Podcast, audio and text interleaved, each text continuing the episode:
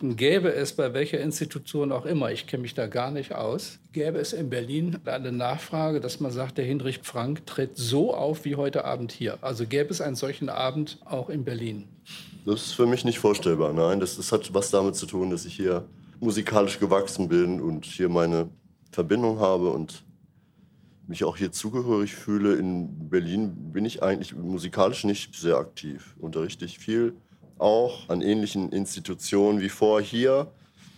Und gelegentlich habe ich auch mit Kollegen, also mit Musikern zu tun, aber eher sporadisch. Bin da nicht in der Szene eigentlich. Falls es in Berlin sowieso so etwas gibt, das wäre ein andere, anderes Thema. Aber äh, auf jeden Fall ist es äh, etwas schwieriger in Berlin oder einfach auch breit gefächerter als äh, in Köln. Ist das sehr kompakt, würde ich jetzt mal beschreiben. So. In Köln hast du auch einen Ruf. Guten? Überhaupt einen Ruf überhaupt einen Ruf haben. Ja, ja. Ja, ich weiß nicht. Dieter Bohlen hat auch einen Ruf. Ja, ich würde sagen, der hat einen großen Ruf. Ja, aber ein, ein Ruf an sich ist ja nichts, kein, kein nichts. Äh, ja, ich kann auch resonant sagen. Also das heißt, wenn Friedrich Frank ruft, wenn also ein Konzert mit dir angesetzt ist, kommen in Köln mehr Leute als in Berlin. So viel schließe ich Ganz jetzt mal. Ganz sicher, ja. ja. Aber auch, auch in Düsseldorf und ein, ja. Past and Present. Erinnere dich doch mal an die früheren Jahre. Du hast mir eben erzählt, 1991, wir kennen uns schon so lange, wir ja. kennen uns sogar noch länger, da soll ich für dich hier die Tür aufgemacht haben. Hier die Stadtgartentür. Und ihr habt auf der Bühne Go Go Bob gespielt. Ja. Da kann ich mich nicht mehr dran erinnern. Das waren die Anfänge dieser Band, die wir heute Abend hier als Veteranenkapelle erlebt haben, aber die eigentlich noch ganz munter sind, die Kollegen und ich gelegentlich auch munter, dass wir noch diese Musik so spielen können. Das war unsere, ich sag mal, Primetime so 91. Unser Outcoming sozusagen als, als Band. Das ging für uns eigentlich ziemlich toll los. Schon nach zwei Jahren ersten CD sind wir mit Goethe nach Amerika geschickt worden. Kanada, vier Wochen oder so waren wir da. Das äh, war sensationell für uns. Und, und auch in den 90ern waren wir hyperaktiv. Wir haben in den 90er Jahren haben wir sieben CDs gemacht und waren auch ganz gut unterwegs und so in der Provinz und auch ein bisschen im europäischen Ausland. Amerika-Tournee hat es natürlich nie wieder gegeben. Das war so ein Einzel, so ein One-Hit-Wonder, um es mal jetzt auf meine Musikerkarriere zu beziehen. Ich glaube, auch die Kollegen waren seitdem nicht mit Goethe in Amerika. Das hat sich, glaube ich, so ein bisschen ausgegötet, was Amerika angeht. Ja. Wonder ist ein ganz guter Begriff, wenn man mal ein äh, Verb daraus macht, sich wundern erinnere ich mich, ihr habt gespielt in Montreal auf diesem Riesenfestival, wo ein ganzes Viertel abgesperrt ist und an jeder Ecke eine Band spielt. Und es haben sich doch einige Leute gewundert über euch, dass ihr Deutsche sozusagen den Funk reimportiert. Also wir hatten mit den Eingeborenen eigentlich wenig Kontakt. Die haben euch aber gehört und geurteilt. Ja, ja, ja. Ich kann mich auch erinnern, dass in Montreal waren richtig viele Leute. Ja. Aber ich bin denen jetzt nicht begegnet. Also ich bin da irgendwie als exotisches Produkt eingeflogen worden, habe hab da gespielt und bin wieder nach Hause geflogen. Das, das müsstest du jetzt berichten. Jetzt kokettierst du wieder, was nee, ja nee, nee, fast eine Hauptrolle ist von dir, denn du ahnst ja, worauf ich hinaus will. Denn ihr spielt ja eine sehr amerikanische Musik, ganz anders aufgebaut. Man kann das Amerikanische erkennen im Rhythmus, aber in der Melodik eigentlich nicht und schon gar nicht in den Texten. Da ist, steckt ja eine Melange hinter und die Amerikaner können ja sagen, das ist ja ein ganz eigenartiger Reimport. Die bringen uns den Funk zurück in etwas anderer Verpackung. Das ist doch eigentlich das Konzept der Funk-Band. Ich habe damals diese Kritiken dann gekriegt, die wurden gesammelt, artig vom Goethe-Institut und uns geschickt. Und an eine Kritik aus dem Boston Kurier kann ich mich erinnern, da schrieb der, ich übersetze es mal direkt ins Deutsche, junge Leute, die in zwei verschiedene Tonarten spielen und zu viel Kaffee getrunken haben. Geil, habe ich gedacht. Ein bisschen despektierlich, aber ich fand's lustig. Das war sicherlich auch eine Art von Anerkennung. Ich gehe nochmal auf den Titel zurück. Past and Present ähm, das ist ja normalerweise eine Binsenweiter, ist das bei allen Künstlern die Vergangenheit eine Rolle spielt. Vor allen Dingen, wenn sie hier zu einer Art Retrospektive eingeladen werden. Aber bei dir, die Big Band hat äh, Vergangenheit gespielt, anders arrangiert, das hat es damals ja nicht gegeben. Ihr habt so gespielt wie früher und zwischendrin gab es den Simon Nabatow und der war für mich insofern Gegenwart, als er auch eine alte Idee von dir aufgegriffen hat, nämlich die Bauerntänze, die dich schon lange beschäftigen. Ja, Bauerntänze waren instrumental, Musikbeiträge, wo wir uns alle, ich inklusive von dem schrecklichen Gesang, entspannen konnten und mal einfach so ein bisschen spielen.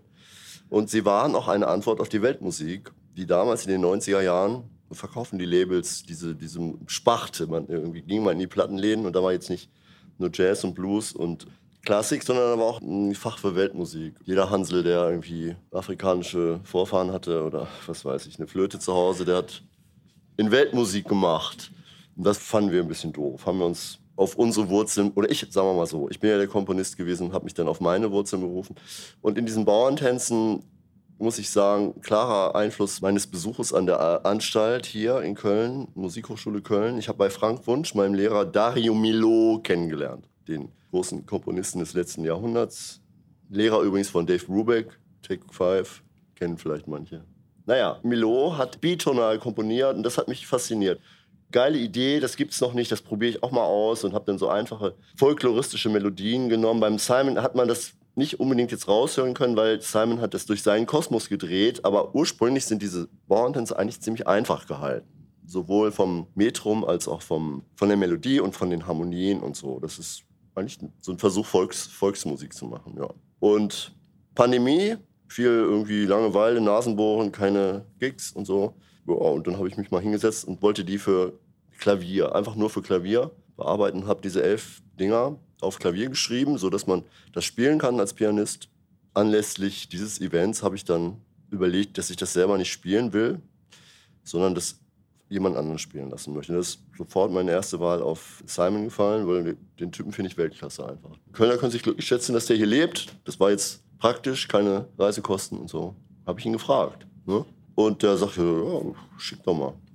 Der kommt auch aus, aus der Ecke, sag ich mal, so Menschen, die etwas freier umgehen als andere mit Improvisation. Und das hat mich immer schon sehr angesprochen. Und, der hat sich das angeguckt und hat gesagt, ja, finde er gut, kann er sich vorstellen, was draus zu machen. Den Rest hast du gehört heute Abend. Ne? Und die anderen hier auch haben es gehört. Das, ich fand es Wahnsinn. Ich bin dahin geschmolzen. Ich habe dich gesehen, wie du da saßt. Ähm, das, das, das, ging in dir vor. Bist, hast, du, hast du mitgespielt? Nee, nicht mitgespielt, aber ich habe natürlich wie die Kollegen, die, die jetzt äh, das auch alles gespielt haben, die haben jedes, also haben diese ganzen Motive erkannt und wir haben das in der Band gespielt, zu viert. Man muss sich vorstellen, das sind jetzt also vier Stimmen, vier verschiedene und das alles jetzt in Kompaktform auf fürs Klavier und er hat dann nochmal eigentlich nochmal seinen Teil dazu gespielt, so sein, seine Ideen dazu. Also er, Respekt, kann ich nur sagen. Hat wow. er das ausgeschmückt, um nicht zu sagen, hat er improvisiert oder hat ja, das Trade? Ja, ja, ja, ja, das mag ich ja an, seinem, an seiner Art. Ich habe auch mir vorher Sachen von ihm angehört, wie er mit anderem Material umgeht. Ja, er macht sich das richtig zu eigen. So, ne? Aber man erkennt trotzdem das Material. Man erkennt die Komposition da drin und, und auch die Motive da drin. Man erkennt ganz viel. Er pickt sich rhythmische Sachen raus, die ihn ansprechen. Der letzte, der, das ist so, so ein brasilianischer Bauerntanz, also mit so einem brasilianischen Rhythmus. Hat er diese ganzen Parts, die wir hier in der Band dann mit, mit vier Leuten spielen, hat er auf dem Klavier gemacht. Also das ist auch, auch technisch schon für mich gar nicht vorstellbar. Obwohl ich das in leichterer Form dann notiert habe, aber nicht so, wie er das gespielt hat. Auf keinen Fall, nein. Er hat, sagen wir mal, jetzt meine einfachen kleinen Kompositionen hat er unglaublich aufgewertet. Das gebe ich hier zu Protokoll. So wie du es notiert hast, könntest du es nicht spielen? Doch, doch, das kann ich so spielen. Nee, ich habe es nicht darüber hinaus notiert. Also ich habe schon auf meinen Horizont hin notiert und eigentlich war auch so eine Idee, das noch versuchen, noch leichter zu machen. Ich habe ja viel mit Kindern und Jugendlichen zu tun und so. Ich unterrichte Klavier auf der ganzen Welt. Habe gedacht, ich bringe denen auch mal was von mir und so. Das heißt, ich habe schon versucht, es auch einfach zu halten, so die Essenz möglichst nicht äh, kompliziert zu machen. Ne? Nee, nee, das nicht. Aber so, wie, wie, wie Simon das gespielt hat, ist das natürlich nicht für jeden spielbar. Da, da steckt eigentlich die Kunst jetzt da drin, mit Improvisation aus sowas, aber gibt dem Simon ein kleines Mozart-Ding, der macht genau sowas da draus. So, ne? Ist das eine neue Erfahrung für dich, dass du Hinrich Frank gespielt hörst von jemand ja, anders? Ja, absolut neu. Mhm. Ist das äh, ein Zukunftsmodell? Mit meinen Songs, die ich hier auch heute ein bisschen dargeboten habe, tun sich ja Sänger und Sängerinnen schon mal schwer. Also zum Beispiel die Liebestrilogie, die wir gespielt haben vor acht Jahren. Dann habe ich mit Frau Engelke gespielt die ist ja auch keine Sängerin, wie ich kein Sänger bin. Und die hat auch ein so ein ähm, gebrochenes Verhältnis zu den Texten und so. Die kann das mit ihrer Art auch ironisch darbieten. Und jeder versteht auch den Gestus da drin. Eine Jazzsängerin wollte ich dafür nicht haben. Ich bin da schon so ein bisschen kauzig, glaube ich, ähm, dass ich anderen mein Zeug zumuten kann. Aber klar, wenn, wenn sich Leute wie Simon dazu herablassen, das zu spielen, da freue ich mich wie Bolle. Ne? Kauzig ist ein gutes Stichwort. Wenn man sich sozusagen deine Ästhetik mal anguckt, also anhört, anguckt, ist ja wieder eine verbale Krücke, hat man den Eindruck, das ist alles Understatement, auch eine gewisse Selbstdestruktion, vor allen Dingen aber auch ironisch, eigentlich über alles. Ist das von Anfang an bei dir so, dass du so kokettierst mit dem, was du nicht kannst oder vorgibst, nicht zu können? Ja, möglich. Ja, kann ich jetzt nicht so viel zu sagen. Möglich, dass es so ist, ja. Also ich habe mir, wenn wir über Texte reden, ich habe mir immer schwer getan mit Bildersprache, mit blumiger Sprache, mit Theatersprache. Ich habe auch als Sideman für Leute gearbeitet, die mehr in dieser Sprache unterwegs waren. Das war mir persönlich kein Ausdrucksmittel mit, mit Texten. Ich komme so aus so einer Ecke, was Texte angeht, so direkte Sprache. Natürlich ironisch unterfüttert schon, klar, aber keine Bilder und so. Also ich, gut, ich, ich habe mir darüber jetzt nicht so viel Gedanken gemacht. Ne? Aber es ist ja dein Stil. Ja, ja, ja, das ist mein Stil. Du hast zwei Begriffe genannt, die habe ich mir mal aufgeschrieben. Pubertär und philosophisch. Den muss man sicherlich nicht wortwörtlich nehmen. Pubertär wäre alles das, was nicht gekonnt ist. Ja, so tun, als ob man es nicht könnte. Das Nicht-Perfekte und philosophisch wäre, übersetze ich mal, das, was die Band draus macht. Also hochtourig, hochvirtuos von der Rhythmusgruppe, die einen immer wieder umhaut und das Ganze fortschwemmt. Also ja, aber das, das ist jetzt deine Interpretation. Ich habe das eher eigentlich auf die Texte bezogen. Also so ganz, du beziehst es jetzt auf die ganze Musik. Ja, ich, ich ja, gehe ja, Schritt zurück ja. und sage, die ganze Ästhetik von Henry Frank. Gut ich ziehe ja nicht nur auf die Frank-Band, ich nehme auch zum Beispiel ein Album wie Nützt ja nix, wo die Frank-Band nicht mitwirkt oder nicht vor den Kindern. Mhm. Ähm, da gibt es ja Standards. Du hast zum Beispiel auch von Rammstein ein Stück interpretiert und äh, das Benzin. Und auf der gleichen Platte gibt es ein Stück Lustig. Da würde ich sagen, das, was Rammstein können, kannst du auch. Ja, das war so, so ein Selbsttest. Es gibt ja so was, was mich an der Musik fasziniert hat. Das, mit den Texten hat das jetzt nichts zu tun. Die finde ich ja eher peinlich. Also ich persönlich finde die nicht. Ich weiß ja, dass es auch nicht eins zu eins gemeint ist von der Band, aber trotzdem, das ist mir auch wieder zu theatralisch. Mir persönlich ist es zu theatralisch. Habe ich nichts mit am Hut. Aber die, diese Musik, diese Kraft dahinter und diese dieses Deutsche dahinter, das hat mich schon angeregt, das auch mal mit meinen Mitteln zu übersetzen. Ja, das, hat, ja, ja, das fand ich interessant für mich. Bei dieser Platte ging es aber um mehr oder weniger so eine andere Sache, dass ich immer diese Math-Core, heißt das Math, Math-Core, äh, Mathematik-Geschichte, diese ungeraden Bilder mal so richtig ausprobieren wollte. Ne? Und da kam mir das gerade recht, dieses Lied. Es gibt eine CD von dir 1991, ich glaube, du hast sie schon angesprochen, Loser. Du gibst auch gerne den Loser auf der Bühne. Die Frage ist ja eigentlich, wirst ja wahrscheinlich auch den Unterschied kennen, im Jazz ist er nicht ganz so geläufig zwischen Bühnenpersönlichkeit, Bühnenperformance und dem Charakter, den man hat oder die Rolle, die man zu Hause spielt. Im Jazz hat man ja immer ideologisch die Auffassung, dass die Leute sich auf der Bühne so geben und ihr Innerstes nach außen kehren, was nach meiner Auffassung ziemlicher Quatsch ist. Bei dir ist klar erkennbar, du gibst eine Rolle, aber wie viel Loser steckt vielleicht doch in dir. Oh. oh, frag mal einen Therapeuten. in Berlin oder Köln? Oh, das finde ich schwierig. Wenn ich jetzt ehrlich antworten soll, ich könnte jetzt natürlich mit Klischees antworten. Nö, weiß ich nicht, wie viele Loser da. Da müsste ich jetzt so lang, so weit ausholen. Nö. ich kann die Frage anders stellen. Ich kann sagen, es gibt eine ganze Reihe von Leuten, die sich wundern, dass jemand mit deinem Output, jetzt nicht quantitativ, aber qualitativ, von der Stilistik her, von der Originalität der Musik, dass der eigentlich hier in Köln keine große Rolle spielt. Ja selten zu hören und zu sehen. Und da würde man sagen, ja, das ist ein Talent, was nicht so richtig hat durchdringen können. Ja, das ist möglicherweise so. Aber da traue ich jetzt nicht drum. Ich meine, ich, ich, mir ist schon klar, dass ich speziell bin und da keine Massen anziehe. Und das habe ich auch ziemlich schnell gemerkt. Gut, in den 90ern waren vielleicht auch mal 150 oder 300 Leute bei Konzerten, aber weiß nicht, wie soll man das beschreiben? Es hat sich, es, es, die Kurve ist dann wieder nach unten gegangen. So, ne? Es hat sich nicht irgendwie kontinuierlich gesteigert. sagen wir mal so, ich, ich bin schon jemand, der von Anfang an sowas altmodisches sein wollte wie ehrlich mit seiner Musik. Ich wollte schon immer das machen, was ich gut finde, egal was mir das an Erfolg oder Geld einbringt. Und die äh, Podien dafür, die habe ich bekommen oder habe es mir selbst äh, geschaffen. Und alles andere Arschlecken, habe ich dann immer gedacht. Und, und so ist es eigentlich bis heute geblieben. So, ne?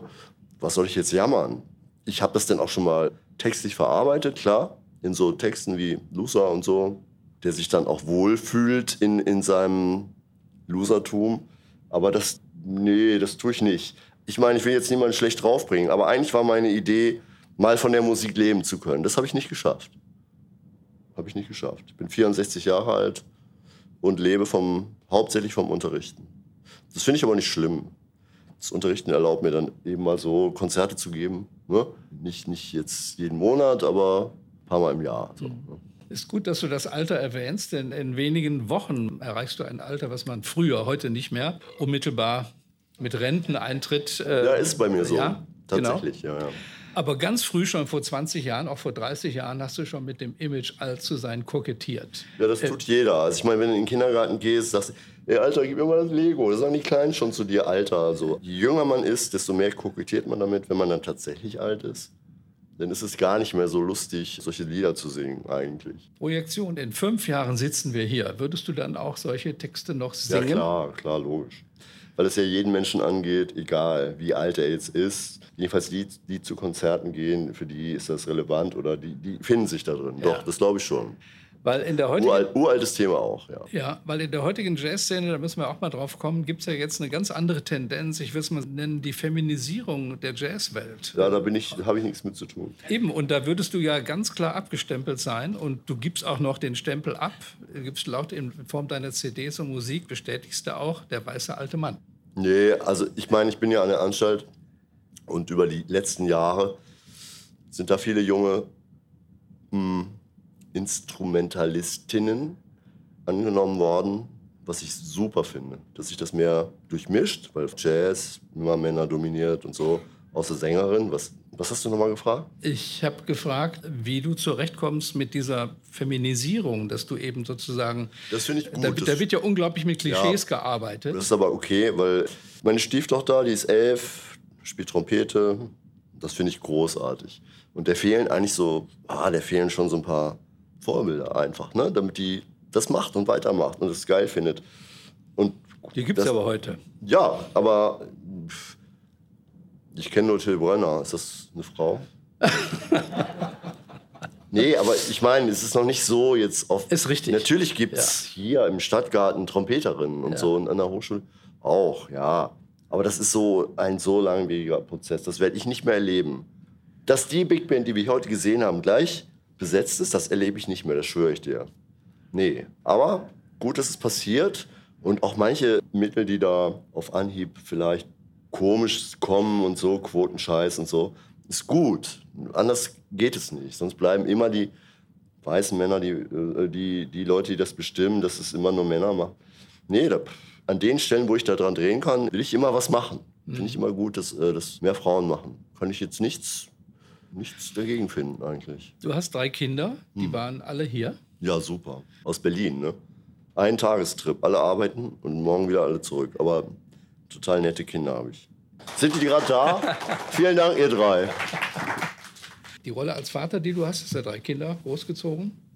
Schon, ja. Das älteste ist, glaube ich, schon 40.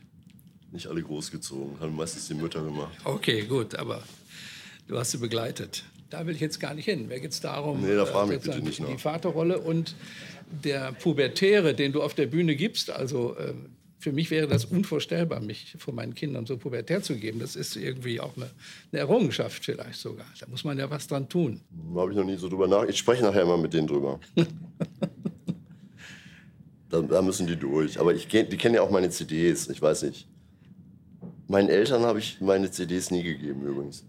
Andere Generation. Wussten die, was du machst? Die wollten es nicht wissen. Die wussten, dass ich, also dass ich mit Musik mache und so. Das fanden sie schon mal sowieso scheiße dann waren sie froh, dass ich da irgendwie mit zur Rande kam, wollten es aber nicht inhaltlich wissen. Nö. Sind wir jetzt mal durch? Ja. Ich habe eigentlich äh, noch eine Frage. Ja, frag mich. Was war deine erste Jazzplatte? Peggy March. Wollten wir eigentlich heute spielen. Goodbye, goodbye, goodbye. Bis wir uns einmal wiedersehen. Goodbye, goodbye, goodbye. Ist das Jazz? Nee, deutscher Schlager. Aber das fand ich richtig geil als Kind. Jazzplatte. Dann kommen wir wieder jetzt in so eine Diskussion, was ist Jazz und wo trennt sich das ab zu anderen Sachen? Muss ich mal überlegen. Du musst ja irgendwo da reingeraten sein in diese Musik. Also wir haben so viel so Zeug gehört in den 70ern, so Bands mit, mit Saxophon, Kolosseum und so Zeug, so englisches Zeug. Fand ich gut. Emerson Lake and Palmer hier, ich als Klavierspieler und so. Ziemlich gut. Auch nichts mit Jazz zu tun. Wenn ich Nein. ihn heute höre, denke ich, oh, hm, ich bin spät dazu gekommen, richtig spät. Gab es so einen Impuls, wo du sagst, jetzt will ich das auch spielen? Ja, eigentlich bei Live-Konzerten. Also bei, ich habe Leute dann tatsächlich gehört und fand, ja, das möchte ich auch können. Ja, genau. So über Platte eigentlich nicht direkt, eher so über Live-Konzerte, dass ich das sehr ansprechend fand und das auch können wollte. Und wo und wann ist In Berlin, ja, das ist die Berliner Zeit. Da komme ich hier aus dem Provinznest nach Berlin und hänge dann abends so in, in irgendwelchen Kaffeebars und Clubs rum und, und sehe Typen, die sowas spielen. Und das wollte ich auch können. Ich konnte ja Klavier spielen, ich konnte nur das nicht. Und das wollte ich lernen, ja. Da habe ich mir einen Lehrer geangelt und so und der hat mir das dann beigebracht. Stellen wir uns vor, in fünf Jahren gibt es nochmal and Present, Hinrich Frank. Und wo arbeitest du dann? Kann ich auch fragen. Außer am Unterricht. Durch Corona habe ich mir so ein paar, eine richtige Menge elektronischer Devices gekauft, die von selber spielen. Also nicht Computer, sondern Hardware. Ne? Das finde ich ganz interessant. Und manche von diesen Dingern, wenn die so auf analogen Circuits beruhen, klingen auch richtig gut. Ich könnte mir vorstellen, sowas mal auch auf die Bühne zu bringen. Nicht alleine, weil ich bin schon jemand, der gern mit anderen auch macht. So aber dass ich da nicht hier so die Instrumente bediene, die ich da bin, sondern andere. Also weg von der eigenen physischen Ausübung. Nee, die Dinger werden ja in Realtime bedient und dann dreht man mehr an Knöpfchen rum. Eben. Man weiß, was rauskommt. Ich mache ja auch an der Anstalt, mache ich ja so einen Kurs schon seit ein paar Jahren über Synthesizer. Ich kenne mich schon ein bisschen aus damit. Hier kommt das gar nicht zum Einsatz, weil ich da so die ganze Zeit so busy bin, singe und Zeug mache, Texte behalten muss, die ich dann vergesse, wenn ich plötzlich drehe. Das geht nicht zusammen. Und ich würde mich dann mal gesangsmäßig auf meinen alten Teil zurückziehen, was viele Menschen bestimmt begrüßen. Und ja, das könnte ich mir vorstellen. Ja, und dann würde ich Knöpfchen drehen und mh, gemeinhin läuft das unter Techno. Das ist aber Quatsch. Es gibt da auch ganz viele Möglichkeiten, so Maschinen am Laufen zu haben, die jetzt nicht Techno sind. Und die trotzdem grooven und Spaß machen. Und man kann auch lebendige Musiker integrieren in sowas. Ne? Das ist jetzt auch, habe ich nicht erfunden, aber damit beschäftige ich mich gerade ein bisschen. Corona-bedingt auch, ne? So macht man viel mit sich selbst. Ne? Ja, also bedanke mich herzlich bei dir. Bedanke mich herzlich bei Hindrich Frank.